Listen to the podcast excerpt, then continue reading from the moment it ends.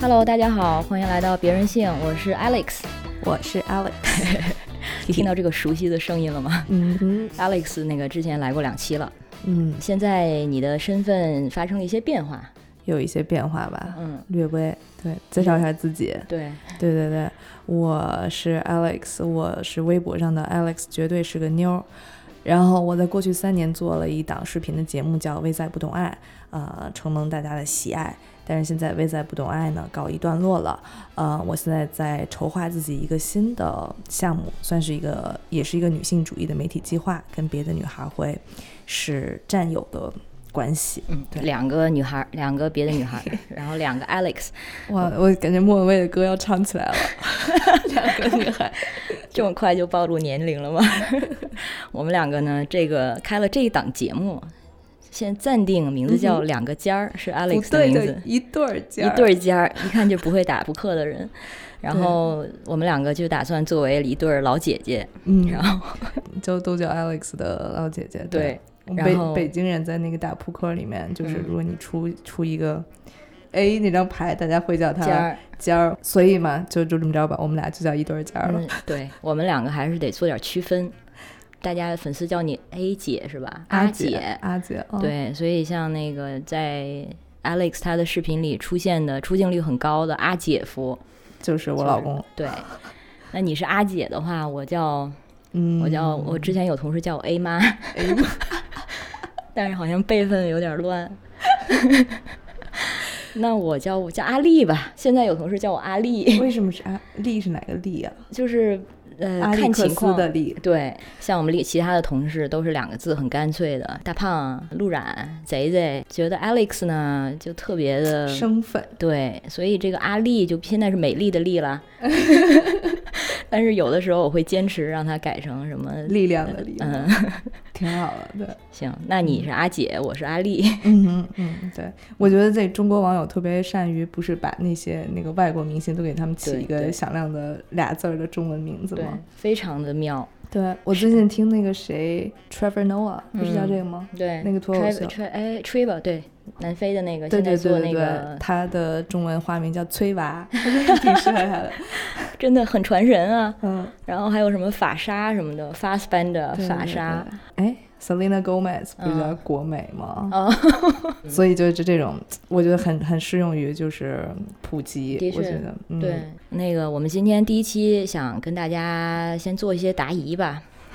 我们之嗯前呢，在别的女孩上那个问了一期，就是我们有一个晚上的那个叫 nightcap，就是晚上跟大家聊一点夜话，然后嗯对，微博上的，对，然后有一期就问大家有没有什么性与性别方面的问题啊、疑惑呀、然后我们帮你们统一答疑。然后好像来了一共三百多、两两百多条评论，嗯我们就挑了一下，就是很遗憾没办法一次都答完哈。嗯但是我就找了一些可能是大家比较共同关心的，然后很多问题都集中在身体啊，然后性交啊，然后像什么约炮啊，嗯哼。然后身体跟性交的交集，比如 说今天 第一道问题，哎，我们进是入不是得提前声明一下？就是我们这个答题的思路是， 嗯，我我们们有没思路吗？我们就是没有思路的答题，而且很有不可负能责，很很 不是很不负责啊，就是没有没有一个标准答案的对回答。对，我们两个不是作为专家，啊没然错，后就是作为一些在这方面算是这个行业从业者，嗯哼，然后还有加上自己的个人经历。再加上对这些话题日常的关注，对，给一些观点，嗯然后我们对俩大的家会有一些启发。嗯，希望是，然后这个哦，然后我们在这个选择问题的时候，现在是把这个问题的那个问问这叫什么评论者的提 ID，问者对，嗯都现在都去掉了。啊，对也就是隐私的考虑。当然，我觉得大家可能都愿意来做评论了，估计其实也不是不是很担心，而且都是用小号来 的。但是我们如果还有类似的这种答疑的项目，然后大家想一定要匿名的话，就说明一下哈。嗯，也可以，如果你们很喜欢被翻牌子的话，我们也就把名字点出来。嗯，嗯。就是以前哎，以前我们未在不懂爱做过那个 Ask Alex 嘛，嗯就也对是对就是答问的那种，嗯，有时候我们都会编一些问题， 你现在真的是什么？ 你们没签保密协议，真的？没有编一些问题，同时呢还要再编一个 i ID 什么的，嗯， 我们这些问题都是真的，说明一下都是真的。对对，你们可以去别的女孩儿那个微博上去对照。嗯，嗯、那行，那第一个问题吧。好呀，第一个问题是关于比基尼造型，哦然后这个女孩说，看网上说是这个医院脱毛都非常痛，但是她很想了解一些比基尼造型方面的经验。对那不知道其他女孩都是怎么处理这件事情？嗯，哎，而且春天也快到了，大家有对的关于这个日常脱毛话题，嗯，蓄了一冬天的毛。对，真是一个冬天没动过。嗯，我我之前是用那个比基尼部位的毛发，嗯我是会去那个呃蜡蜜蜡脱毛， 嗯，然后会做那种 Brazilian waxing，对我也对是。是吧？对而且呢，不是你去那种脱毛的地方，他会告问你说你要哪种造型的，通通常还有那种图片，就是有可能有一些。嗯，细细的一条缝，呃，一哦嗯一一条道，就留一条，就是林间小路吗？一条指引指指向终点的箭头， 做成一个箭头。或者是叫 bikini line 的 waxing，、啊就是去除比较少的毛发，就是不让它你在穿比基尼的时候不要旁边露出来这些毛发就好了。嗯，还有，如果是 Brazilian waxing，就是巴西式的脱毛的话，那就是全脱。嗯哦， 我每次就觉得都我已我都已经要来这里接受这个专业服务了，而且还要那么痛，嗯，那就全脱呗， 对对对，听起来比较实惠。对，然后让它就可以留得久一点儿。嗯嗯，而且也是因为。我当时也是因为好奇，我嗯硕士那个当时研究的就是跟这个女性的阴部相关的一系 OK 列，就其中包括脱毛这件事儿嗯。而且这个脱毛在国内最近这几年应该好像变得更流行了吧？对前几年的时候好像还是挺就非常少众的，可能只服务于外那个外国朋友比较多，对呃这方面的需求的。对，肯定有女孩儿是多年一直在做的，但是有一我觉得有一个这个生理上的区别，就是的的确亚洲东方女孩儿、亚洲女孩儿会毛稍微毛发没那么旺盛一点儿，哦，会像我吗？嗯对像我们像那个体毛什么的，其实就。没有那么大的需求去去脱，但是他嗯们很多，比如白人啦，或者比如说毛呃肤色黑一点儿的，他们就就是身上的呃胳膊上啊、腿上的体毛毛很重对，嗯都会、都需要那个固定的去脱。哎，但我有一种感觉，是不是亚洲人或者黑发人的，我们的发质就很坚硬，就是毛发这个嗯嗯更、更粗一点？嗯，好像是的嗯，那个应该是。就是好像黑人的那个毛发的那个叫什么那个密度，像他们的毛发就很卷嘛，嗯他们的那个而且不容易留长，就是因为那个密度是最高的。然后好像我们是第二，就是更更硬一点的。嗯然后其实那个白种人是最软的，非常细软。嗯，所以我当时就是觉得，之前我真是完全没有的，除了腋毛之外，就就下面没管过。后来觉得，哎，那我可以去试一下吧，然后就开始就尝试了几次这个巴西，就是这个 Brazilian wax，呃，真得看技术，疼不疼的话，有的是没感觉，有的是真的是让你嗷的一声叫出来。嗯，你做的都怎么样？最疼的肯定就是你留的最长的时候、啊去脱毛，哇塞，那是真的疼。嗯然后，然后头的部位也不一样，可能在这个耻骨上方这里应该是最，嗯，痛感最低的啊、哦，因为那里我觉得跟皮肤比较紧致也有关。嗯然后，当然大家他们都会先从耻骨上面开始脱起，嗯然后再脱到就是嗯、大阴唇附近，在阴唇附近，我那是最疼的，我觉得。嗯嗯毕竟但敏感对对对，但是到后来他会让你翻过去去脱那个哦，菊花 crack 附近的。我觉得那， 因为那个蜡它不是有温度的嘛，它嗯是暖热的，但是到就是涂到菊花附近，我觉得哦， 它菊花一紧菊花已经特别紧。 ，literally 的。嗯，对，但是咱俩都是过去经常脱是吧？，对，现在我后呢来，就放弃了自己对。，而且我记得很清楚，有一次我是我是脱了之后，年纪还小嘛，嗯，我现在也不觉得这件事其实有什么问题，就是也出于情绪考虑，然后跟当时的那个男朋友说我要给你一个惊喜， 然后脱了之后去他家了，然后他看到那一刹那想说哦好吧，我说就这样吗？你不喜欢吗？对啊，然后他说、嗯、你喜欢就好。然后他可能因为是年纪比较大，他没有现在很多年轻的男孩儿好像对对这方面这个需求，反倒对让他觉得有点怪怪的。 对他或许觉得为什么我要跟一个无毛鸡， 对啊就是因为像一个少女、未对啊成年女孩一起对一样啊嘛。，还没有发育的感觉。嗯而且他其实可能也有，因为他不太喜欢我为了迎合他去做什么事情。没错，我觉得有些时候就是可能我们也比较刻板化了男性的需求。嗯，有些男的觉得我并没有说是要像小电影里面嗯我喜欢的女的都必须没有毛嗯啊，粉粉嫩嫩，像个像变得我像个恋童癖一样，嗯可能他们也不会那么想。对，反正我当年也是，就是在我还年轻的时候，你感觉如果你要在欢场上混的话，你的这欢场上， 对你现在是从良了是从吗？良了从良了。对我觉得主要就是我结婚之后就没怎么脱毛，嗯，就好像你在欢场上混，你必须要把这方面的这个前导工作那个设备先弄好。你得准备好。对，但是我觉得我们也是进入了一种这种对物化女性的这个陷阱，是吧？嗯，其实我曾经听过有一个男的曾经说过，但是我后来听他那么说之后，我就有有点不爽。然后他是个白人男的，他就说啊，那个 girls should like smooth like a dolphin，、嗯就是像海豚一样光滑。那你去 fuck 一个刀粉就好了。真的，我听了之后真的不是很开心。对，嗯我觉得其实都需要这样探索的过程，啊而且其实真的试了之后才知道自己真的是不是喜欢。有的人他可能真的就喜欢，因为我记得当时采访了一些女孩儿，其实啊，大部分女孩儿都会说我是为自己这样做的。嗯，当然这中间呢，就像跟我们下一个问题有关，就是关于打扮。有的时嗯候你可能没有那么好，能没有那么明确的能判断你做件这件事情真的是为了自己的欢愉，还是为了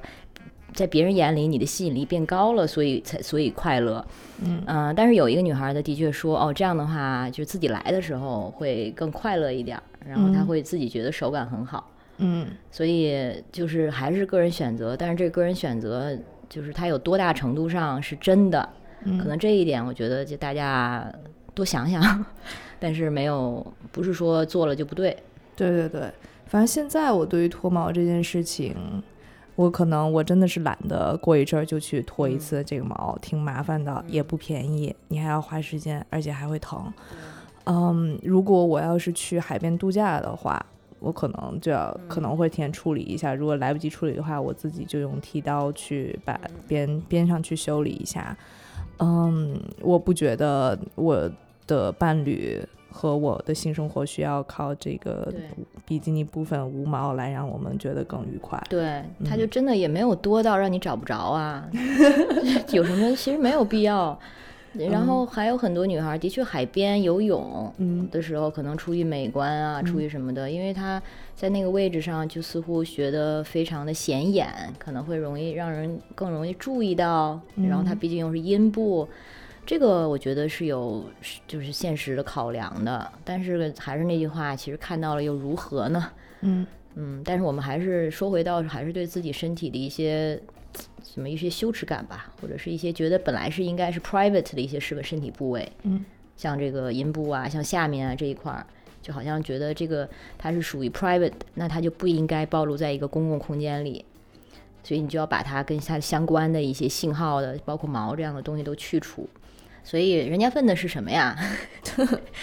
别的女比孩嗯基怎么尼处理造型的相关的经验，嗯嗯。嗯我觉得还是可以去试一下，其实没那么疼，真的。而且就是找一些嗯第一次的话，找一些比较可靠的，真的是脱了之后，可能才知道自己怎么觉得这件事儿，自己怎么感受吧。嗯，我还记得我曾经跟我那个位于五道口的那个脱毛的那个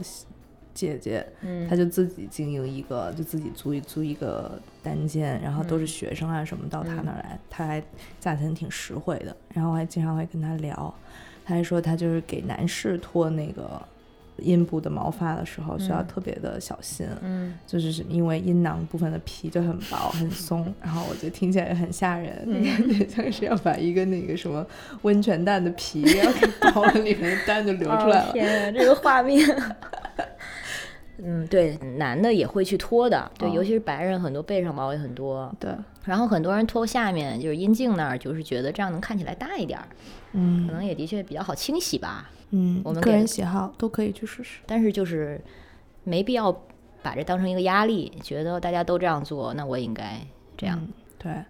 那腋毛呢？嗯，对，也刚才我们俩还在说，就对是因为现在一些比较比较前卫的女权主义者，他们会就是留自留腋毛啊、嗯其实就上一代人就开始了，六七十年代的时候，嗯就对比得上就第二第二波女权主义者们。对，因为也是质疑为什么男的的腋下的毛就不用处理，女的那个毛留在外面就是不体面、不干嗯净什么的，why？但是呢，我还是没想好我要不要。感觉如因为我夏天穿那个无袖背心儿的时候还很多的，嗯，然后那我真是不是真的敢就是就是留着腋毛在夏天穿无袖的衣服，嗯，好像心里这个还是有一点坎儿对没有过去，我真的仔细考虑过这个。那时候在上学嘛，在国外上学，然后我当时的结论就是，我觉得我身上的这个作为所谓不属于这个地方的这个信号已经很多了。你在一个西方国家作为一个亚洲女孩儿， 可能有些人觉得啊，这个有过于敏感没什么，但是其实你就是你一看就是一个亚洲人，嗯，就算是你其实在这边出生长大的那些亚洲的移民小孩儿，他们其实也有这种感触，就别人看对你的就第一印象就是你不是白人，嗯，然后你有一些场合你又是就相对是少数，然后我已经不需要，我觉得我身上不需要再有一个信号让我变得更加的边缘和少数，我觉得我出门的时候还是相对嗯外形上安全一点儿，然后不需要说这些不必要的 attention。就比如说你身上有腋毛，好像你你必须要承受别人更多的目光，这嗯是事实。就算你身体非常的自信，很多人绝对可以做得到。我觉得我还没到，我觉得我还没有到说这个别人在打量你或者什么的时候就完全的屏蔽掉。然后我也不想随时是一个战斗状态，对然后对跟人对家说这是为什么。嗯嗯。对，嗯，我明白你的意思，就是因为留腋毛，你更是一个 statement，就是你在宣告你的态度是嗯或什者么样的。对，啊或者被很多人解读成是这样。 ，OK，但如果说是那种法国女孩，不是有这样的一个刻板印象，就是说法国女孩不不刮腋毛嘛？嗯，啊、就是当然不是说一定是法国女孩，但是有些女孩她就真的是特别自在，对她来说这不是事儿，她可能不刮也不是一个 statement，嗯她就是因为我喜欢我自我的身体，我这样没有什么问题，你觉得有问题是你的事儿，嗯，对，但是对我来说，毕竟我们习惯了这样的身体的处理，我要是选择不刮的话，对我来说的确是一个 有意识的决定，它是一个 statement。对，对，那我站出来的话，我就得做好迎接别人的这个目光跟挑战的准备啊。嗯，而且你得自己确定了之后，对，嗯所以我至今还没有这方面特别，但是现在其实因为年纪大了，所以嗯它长得慢了，所以其实好像这对个我问们题想续都续不上，对把它的什么编成小辫儿不用想了。而且还有有那个给腋毛染染色的。嗯，漂它染成对粉的什么的，我觉得对倒对嗯挺可爱的。对，跟那个头发的颜色一样，对还有跟下面的颜色一样。嗯，进入下一个问题。好的，下一个问题，他说的是最近很想打扮打扮，但是感觉怎么打扮才能躲开符合父权眼光的、被父权所好的那些打扮呢？还有有没有讨论这方面的书？嗯，就我们刚才也提到嘛，就你你觉得美的时候，你是不是真的是在迎合自己的标准，还是说在迎迎合一个主流的对主流对美的标准？其实这个东西很难判断，嗯，对，当然这个肯定也有重合。反正我知道的这方面的书，可能就是那个 Naomi Watts 的那个《The Beauty Myth》。嗯嗯，他说的就是说，其实我们现在这些美的标准和那个完美的那个嗯样子，其实就是被父权定义的，嗯或者说其实是被这些化妆品的行业、时尚业啊、呃他们给了你一个规定，而这些行业都是由男性来主导的，对或者最最最最 top、最顶尖、最有权力的人都是男性。嗯那很有可能我们现在喜好的这些美啊、潮流的变化啊，嗯，我觉得他们都是躲不开这个父权建构的，可以这么说吗？嗯，我觉得就是一说父权，大家就特别 就是抵触头这都个要词大儿，嗯，就肯定又要想啊，又来了。 呃，那我们我们就说这个男性凝视吧。还 male 有 gaze 肯定嗯就无处不在。那我穿，比如说我去约会的时候，其实心知肚明，你今天想打扮是想打扮的，你想见的是谁？嗯哼，比如说第一次约会的时候，往往会打扮的稍微主流一点儿，因为你还没摸透这个人，嗯你不知道他的喜好是什么。或者呢，如果说这个人你们就是在某一些特定的文化圈子里认识的，比如说你们喜欢某一种音乐，或者是某一些就是类似的审美的圈子，嗯哼，可能你们的这个在审美方面的标准，就是知道会有一定的信心，知道他可能会接受自己稍微不主流的打扮，或者说他可能就是喜欢这种的不主流一点儿的。嗯，就好像这打扮，你可以把它认为就是你态度的一种展现。有些时候你的态度可能就是温和和中立一点的，因为你不太确定对方的他的喜好是什么样子，有可能你就是想。第一个，即即便是第一次见面的话，以一个特别有姿态的一种打扮去出现，可能他才是一个筛选对象的一个，嗯嗯也也是这么一个也对，一个工具啊。不过我觉得，其实现在我看到的年轻女孩儿，她们的很多的打扮啊，可能也是因为这个工作的地方 VICE 这个环境，嗯很多女孩儿的打扮绝对不是主流的眼光下的好看，嗯，或者说是就是按那个审美来的。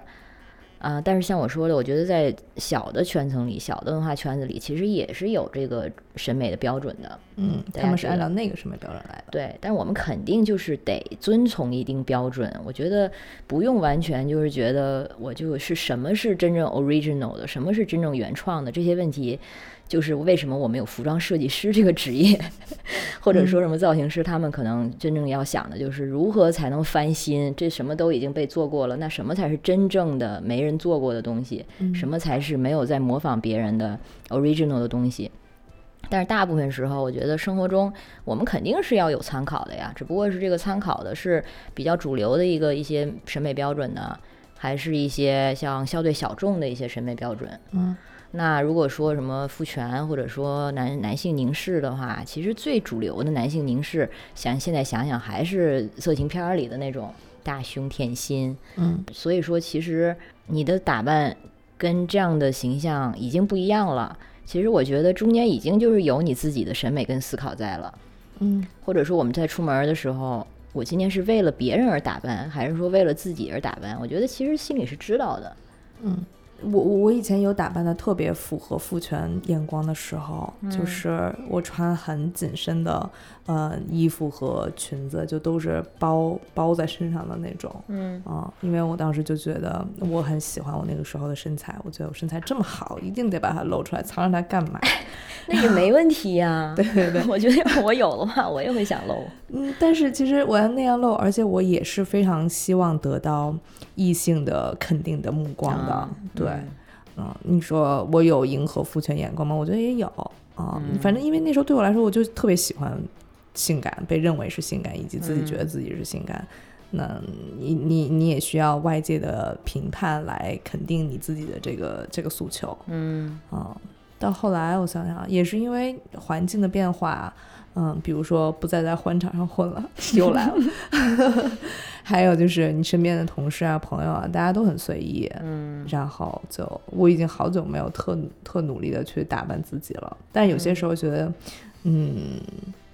你突偶尔偶尔去花心思去去找一套 outfit 还挺开心的。嗯，是，所以这就是区别吧。而且你现在并不是不打扮了呀，你现在还是打扮的很有型啊，还是好看的。是吗？但是我不本是来想到我们两个以后要做一个 challenge，就是天天就要往死里打扮， 很花心思的那种。我去往死里打扮，你你我哦我也需要，我我其啊实就都是就穿的也主要以主要以休闲舒适为主。可能最理想的就是你自己喜欢的跟对方的审美是一致的，嗯，你不用刻意的为对方去违心的做一些妥协，嗯穿一些自己并不舒服的东西。对，我觉得这可能是说了半天没有答案，什么是对的，但是有答案的是嗯什么是不对的。可能就是明明这件事情你这样打扮自己并不开心，嗯哼。比如说你就是不喜欢穿裙子，但是对方就是 somehow 跟你说你能穿次裙子吗？嗯，或者说我就喜欢穿裙子的女孩儿，我喜欢穿高跟鞋的，对，穿或者丝说袜的对，或者说我就喜欢长发的，哦不，就像你长头发，你把它剪了，然后男朋友跟你翻脸了，嗯，但他就完全不 OK 啊，对你有什么好翻脸的？我的头发，对啊，我觉得还是那句话，还是多试吧。如果说，比如说你平时一直都是相对来说比较主流的那个女孩的形象，忽然你想试试短发或者试试不同的造型，看看周围的人对你是什么样的反应，或者更重要的是看看你自己感受如何。嗯，那就试试了之后，可能你就会更知道其实自己更喜欢什么。那如果你只有试过一种的话，那你没得挑，可所以你可能也不知道什么才是。适合自己的打扮吧。嗯哼，然后什么是被男性凝视给规范了的，哪些是自己选的？嗯，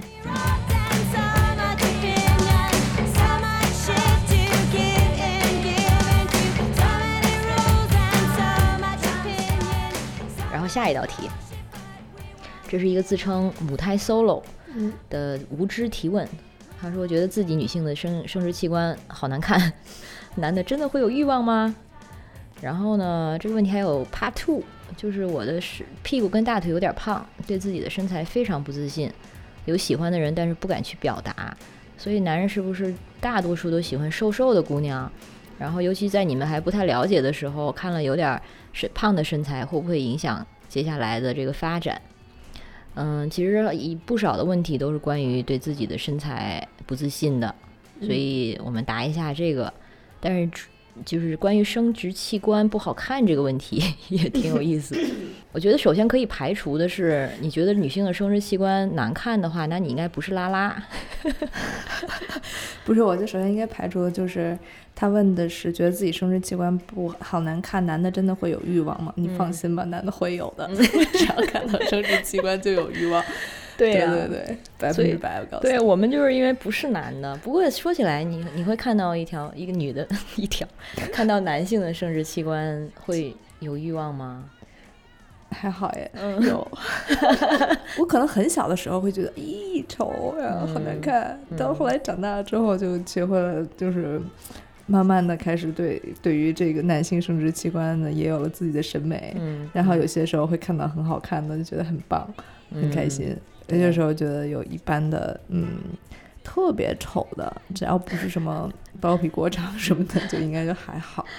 嗯，所以男的，就是女女性，我觉得男性对女性的生殖器官，往往比女性对自己的生殖器官要更熟悉，或者更更喜欢。看得见摸得着，对摸哦，女生也摸得着，你只要看得见。对，大部分人应该都没有对，就是还没有尝试过自己嗯去看吧。对对，所以我想表扬这个姑娘一点，就是她肯定已经自己看过，照镜子去看过啊自己对的生殖器官，也挺挺棒的，对对对，给你鼓 掌。嗯，然后我曾经看过一张图，就是她好像发一共什么有什么二十五宫格，然后每一每一个格里面都是有一个女性生殖器官的嗯外表，然后你就会看到就是各种各样都有。然后我真的嗯非常仔细的看这张图，我就我就就想想去找我是跟里面哪个最对像对。对，然后他们就就很不一样啊，有些人阴唇更大，有些人什么左右不不对称，有些人嗯就是忽闪忽闪的，对有些人就鼓鼓的像个包子。对我觉得嗯对都各有各的可爱之处。对，但是其实这个东西很可怕的是，这个里面也出现了一种审美标准。没错然，后那个之前就前几年，好多年前就开始了，那去阴唇的整容手术，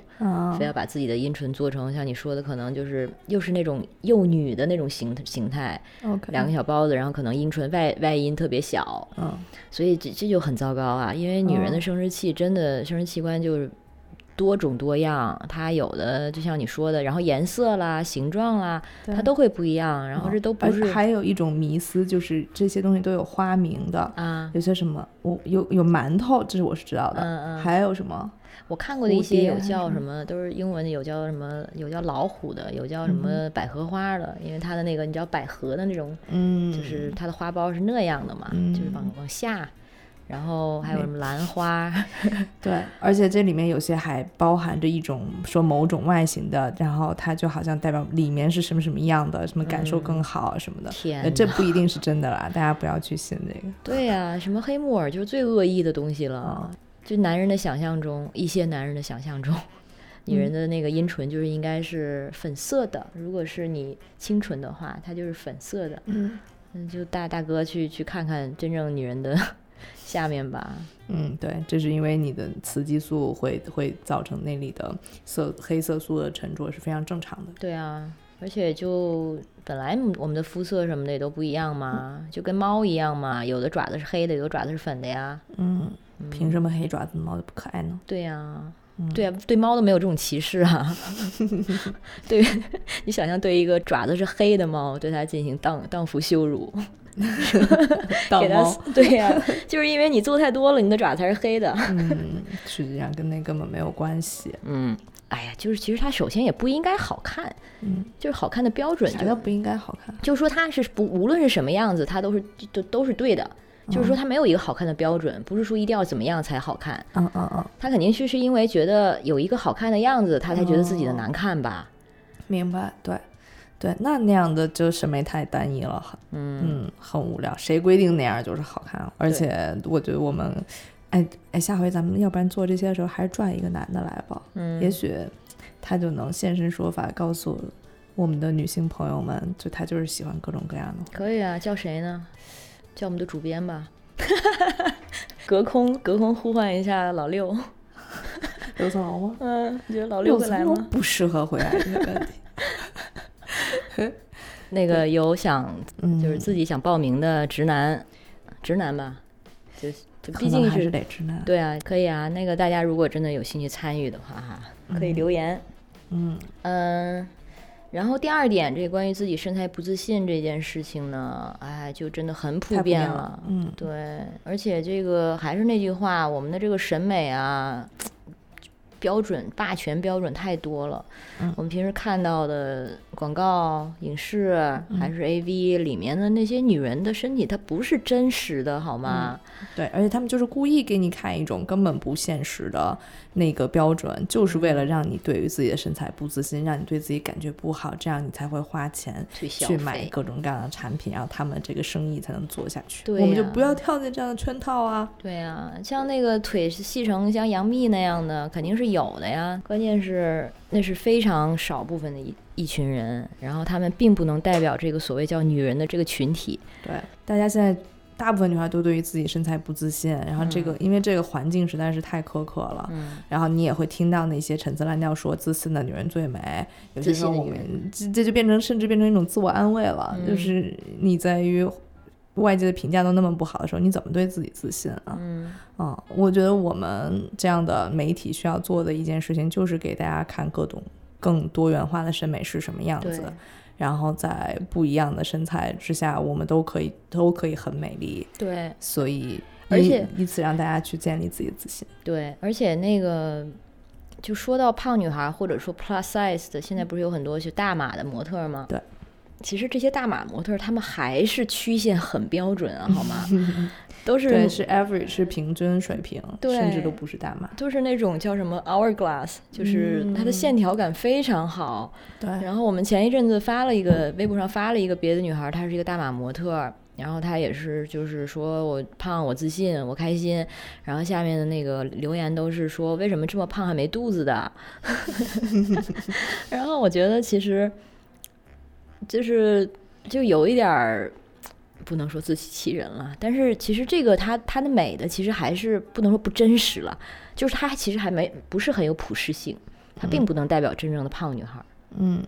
但至少它推动一点点吧，嗯，咱们一点一点推动呗。对，嗯，至少说现在可能它让，因为它的存在，可能有的商家知道有这个世界上有大码女孩对大码衣服的需要，嗯然后他们也是需要穿上好看的。所以，而且现在其实很多买买鞋也好，还是买买衣服也好，根本就是大码都是不给你设计的，或者说极其缺少。然后穿上之后，我们都我们穿上衣服是为了可能让自己显得更啊、形象更好嘛，然后他们穿上完全就是让自己感觉更糟，一是穿不上，二是穿了穿上之后对自己的身材完全没有修饰的这个功能，所以其实这是就设计服装的人什么他们需要考虑的。嗯，对，而且我觉得说这女孩说我的屁股跟大腿有些胖，这谁的屁股跟大腿没肉还行吗？屁股大腿就应该有肉啊，女人、嗯，她才好看啊。对啊，我的确觉得胖了之后会心情不太好，会觉得身体变重了，嗯哼，而且可能衣服穿不上的时候会觉得啊，今天的心情不明媚。嗯嗯、但是如果说，就是如果能保持在自己接受的一个阈值下的话，就是我觉得肚子上、屁股上、大腿上嗯，就应该有肉啊。 是。嗯，而且我觉得他他想说有喜欢的人不敢去表达，而且怕男生不喜欢这种有肉的女孩儿，就是我觉得你要跟别人有一种有相爱或者有一个很好的一个亲密关系，需要的太多了，而就是你们，你是个什么样的人，你是什么性格，你们是不是喜欢同样的东西，你们有没有精神上的交流，这些都跟你屁股和大腿上有没有肉没有半毛钱关系，对吧？？我不可能说我就是超爱你，我爱你爱到死，因为你的屁股和大腿上真的没有肉哎，可能也有这样的 伴我侣想吧。娶 你。可能有那种，因为你大腿和屁股上肉特别多，像 Kim Kardashian，我才 爱你。对，然后我就完全不用担心嗯，啊、而且如果你遇到一个一个男的，他真的只是因为喜欢瘦的的姑娘跟你交往的话，这这男的还挺无聊的。就不是对的人，嗯，就像你说的，也是一个过滤。嗯如果这个人他，可能这个时候你需要搭上一点自己的一个一点自尊吧，嗯或者是一点骄傲吧。但如果说碰到了这个人，他会因为你大腿和屁股上有肉而嫌弃你的话，那这个人绝对是不行的，就不要也不用觉得可惜啦。嗯下一题是关于自慰的困惑。这个女孩说：“我每次就自己来高潮之后就不想继续了，嗯所以哼每次时间都很短。但是她看到有一些女孩说可以玩很久，很想知道是为什么。 哎，他看到持续可以玩很久的女孩，也是看看 Pornhub 上面看的吗？不知道哎，嗯，我觉得可能有会不会真的有体质的原因？没有，我觉得你那个困扰为什么是困扰呢？就是我也是很快就自，如果是自慰的话，很快到高潮，然后我觉得这是我人生当中最有效率的一件事情， 然后我觉得很短平快，然后简单直接，对对对对对对，然后可以让我很快，比如说在睡前这样的话，我可以很快的。嗯，很舒服的入睡。是如果我要花一个小时来进行这件事情的话，我可能就放弃了。对呀、自慰它其实自己来的一个最大的重重点就是对，只要效你的率结果很很爽，不就好 吗？当然，你也可以，嗯，在一次高潮之后再继续自慰，然后嗯再来多重高潮。但那样对体力要求，我觉得还挺高的，还挺累对。，看我我有时候会看心情，嗯就是如果我觉得我还想继续的话，我也会继续。嗯。但是就是我们那个好像第一期做那个节目的时候，三木就嗯说了嘛，我们这是就是六十年代的时候，那个叫 Masters and Johnsons 嗯那一对做研究的，他们就总结出了人体这个性兴奋的这个啊、曲轨线道，对曲线就是兴奋期、持续期，持续期它就是一个那种平原期，然后嗯终于发到了臭高的潮。那种，对嗯，然后终于到了高潮，然后它就滋就会下来，就一个直线掉到下面，嗯所以就是很正常的，所以大家可能也不要，我是就是有些还 again 小片儿里女孩儿 玩很久，那都是拍出来的，嗯而且女生的确可以多重，但是你一次高潮之后，男的女的都是，你那这些你的那个阴蒂啦，还有说阴茎，其实都非常敏感的，其实是会疼的，甚至有点麻木的感觉了。对，就是嗯你继续刺激它的话，其实会疼，哦，或者说可能每人感觉稍稍有点不疼，不不一样。嗯，所以你就想说得，关键是为什么？ 如果说你 为什么非要玩很久 了？对呀、呃而但玩很久，其实对女生来说，可能更多是关于就是拉长前面的这个持续期吧。哦，可能像我看这个评论后面也有人回复，有有提供一些经验，就是说快到了换个姿势啊，干嘛的。对对对对，嗯，就是持续的前面的这个快感时间，但是一旦上去了又下来了，那再继续呃就何必呢？ 嗯嗯，就是延迟快感的到来。对对，当然也会有更多不同的手法和手段。如果你用一种刺激很强的刺激方式，那你可能在在进行到百分之八十快要到高潮的时候，你就先停下来，换一种刺激弱一点的方式。对啊，对啊，对玩法很多。对，所以不要觉得自己有问题啊。嗯，我觉得女孩子是不是男孩子也是啊，总总总是特别容易觉得我是不是有病啊，我是不是跟别人不一样 啊？那继续，哎，其实可能可以说完啊。嗯，好，这个问题是第一次，为什么非得给其他人呢？不能给自己吗？能啊，对呀、对呀、但我看有人评论说的是，就是给自己，比如说你是用用自慰或者是用按摩棒给自己破处的话，是把就是所谓的第一次给自己。嗯那我觉得，如果你是跟另外一个人类一起去进行这个第一次的话，你这第一次也是给你自己的，就你不要要把它当做一嗯个献给别人的一种。礼物也有道理好，或者要用它来可以能换来什么，就是对对我觉得和所有人就是第一次的这种体验，你无论是跟嗯自慰的第一次，还是性性交的第一次，都是给你自己的。嗯嗯，说得好，我没有补 充。呃，还有一个相关的问题，应该是另外一个评论说，那个怕第一次疼，不敢做爱，也不敢用震动棒，那到底第一次有多疼呢？我反正我没有因为这个有什么创伤， 我真的不怎么记得了。反正我觉得那个，我刚才哎，我之前看到这个问题的时候，在想，第一次的疼可能都没有比基尼蜜蜡脱毛那么疼，嗯，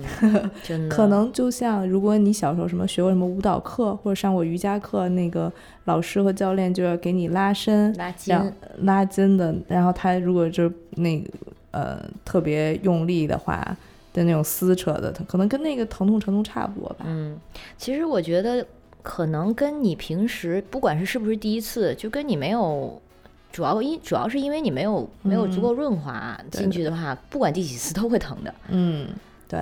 第一次的话，它并不是因为有一个膜在那儿挡着，因为那个膜我们应该也做过科普了吧？对其实所谓处女膜它并不存在，嗯它并不是一个完整的膜，像塑料袋儿那样。它其实处女膜上就很多的那个对，破有可口能的，嗯，而且它也是有弹性的。对，而且很多人其实就是因为剧烈运动干嘛的，他就已经破了，或者说就是嗯，不而且就见算了嗯破了，它也不是不在了，它那个组织还是在你的阴道口那里的，嗯嗯嗯所以不存在什么处女膜没有了的情对况。对，关键还是你是否足够的润呃对叫润滑滑很重要，对，然后有足是不是有足够的 turn on，嗯，然后、然后你里面是不是有做好准备？其实对主要你如果是做好了前戏，你肯定不要直接拿什么去捅了，就做好了嗯前戏，觉得准备好了的话，第一次啥的没太大区别。对。然后你可能会越紧张越害怕，对它对可对能你的你的肌肉就就很就很紧张，可能会会会更疼。对对但是你说这话说完了之后，会 减缓大家的紧张吗？以后都不敢了。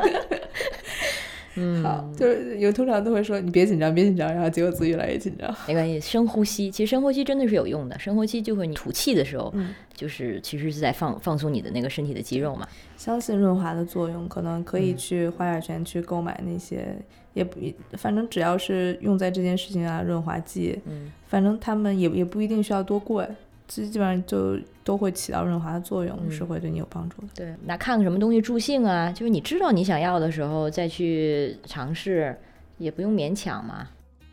好，这可能是最后一道题了。啊。嗯，嗯，对，这道题也是很多人问过的。他这个问的是大家都是怎么找到对象的呀？然后后面括号里说，我只能接受和很喜欢并且充分信任的对象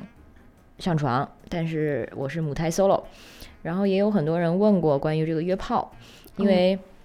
就问说为什么要去约呢？然后这也是这个下面的一个其实高赞的一个评论，然后很多的回复就是说，哦，约约炮就跟吃饭一样，饿了就去呗。但是其实我觉得这个人问的他很是很有道理的，就嗯是我们现在对约炮这样一种约约炮文化，可能其实需要多一点儿 反思。就约约炮，它真的愉快吗？ 就是很多人说可以把性跟爱分开。我小的时候也觉得我行，我要像一个男人一样去，嗯，到处 征战。对，但是嗯后来发现，其实它的愉悦感可能更多就是心理上的满足感。嗯然后这心理上的满足感呢，基本上到了你知道你把它搞上床了那一刹那就结束了，嗯，你知道你已经成功了。其实这嗯个性的这个本身，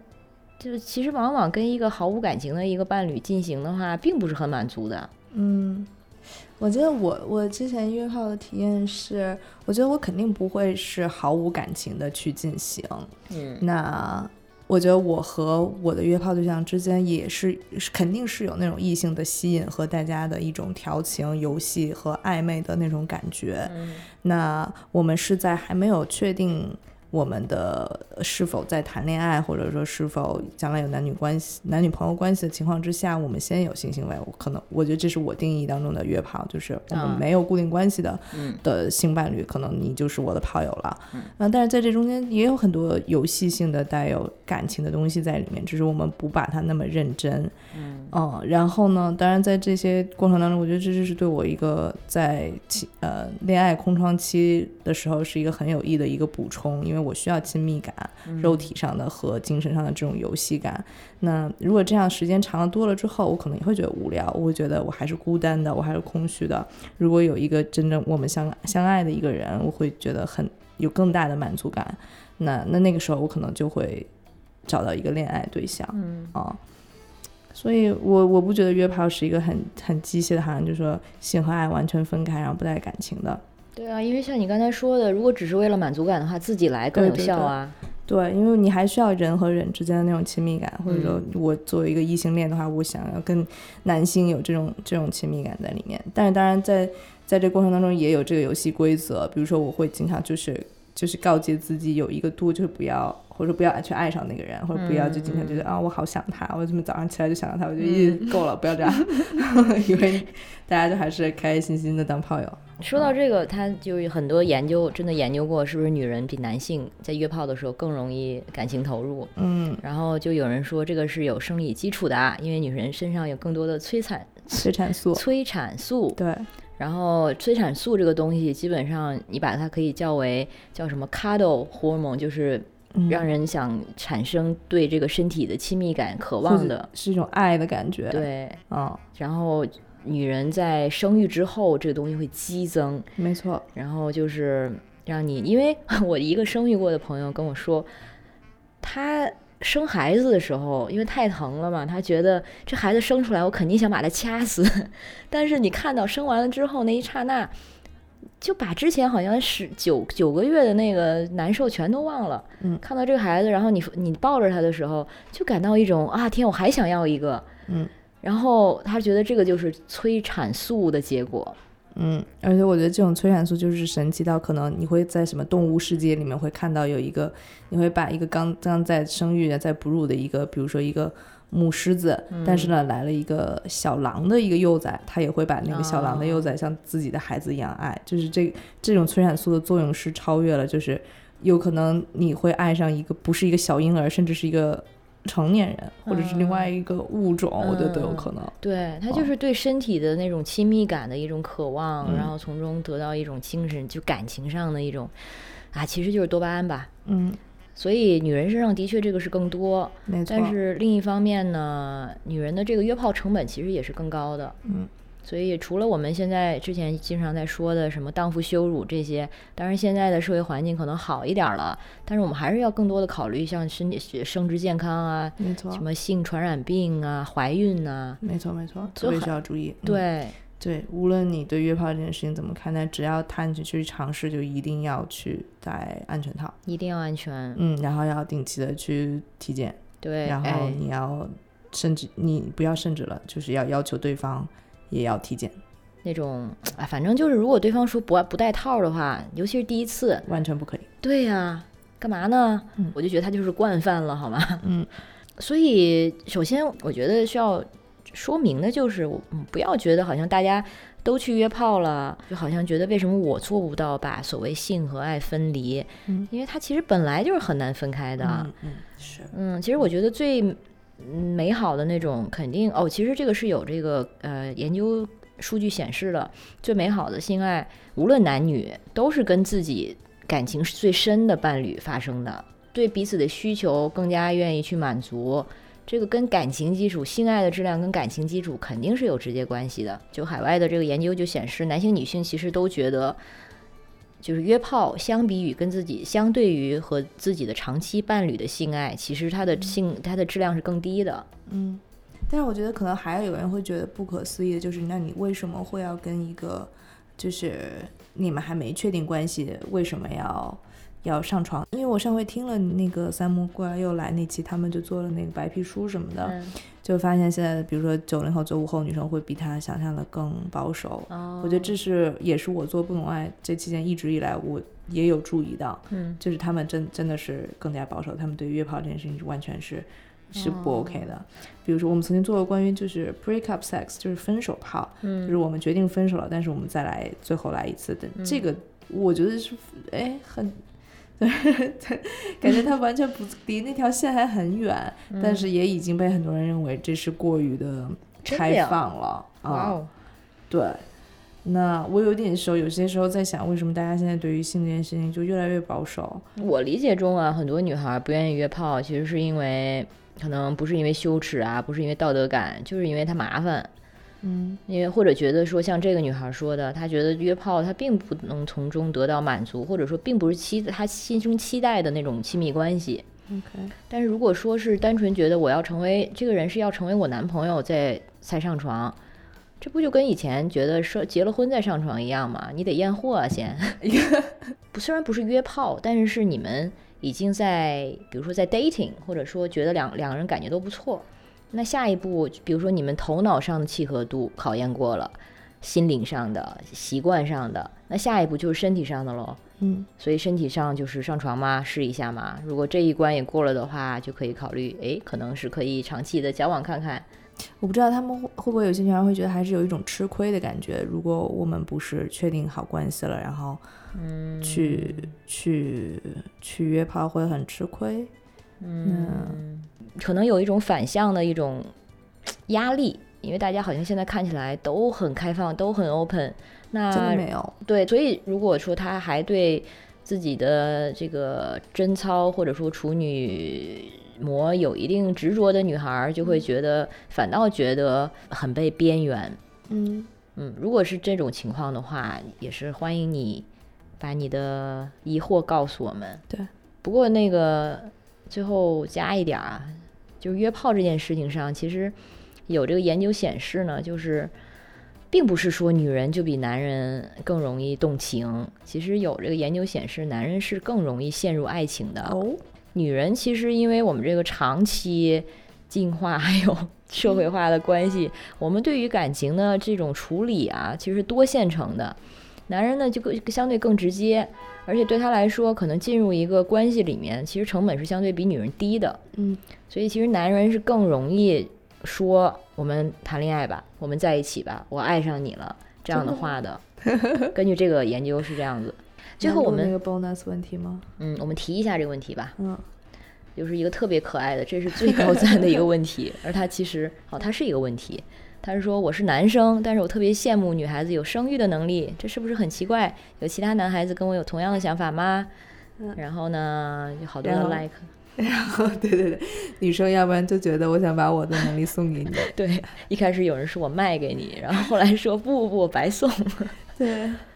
对，然后然后我其实是看到了这个，我觉得可以点一下他名叫“小狐狸没肉吃”，嗯他就是评论这个男生说少见，但是很不错，至少你清楚是呃生育是女性的权利，男人不会生，有结婚证也不会生。他说生育能力是伟大的魔法，是女性是第一性的明证。我觉得这样哦还挺好的，就有点。嗯我觉得之前我们两个还在苦恼过，就是男女不平等的一个根源，就是因为只有生女人有生子殖宫，然后要要要负担这些生育带来的压力和必须做出一些就是选择，要放弃一些东西。嗯但如果这么说的话，就是生育是一个伟大的能力，是男性所不具备的。我觉得那你那母系社会就是这么来的，对吧？嗯，母系社会就是对女啊性更高级，就是因为她们可以生育。对呀、嗯，但是后来也是因为我听过一种理理论，就是说后来到了父系的时候，其实不是因为是男人更有力，不是因为我们是在那个叫什么带果子的，对，不是那个狩猎的那个时代，是后来工啊、农业时代的时候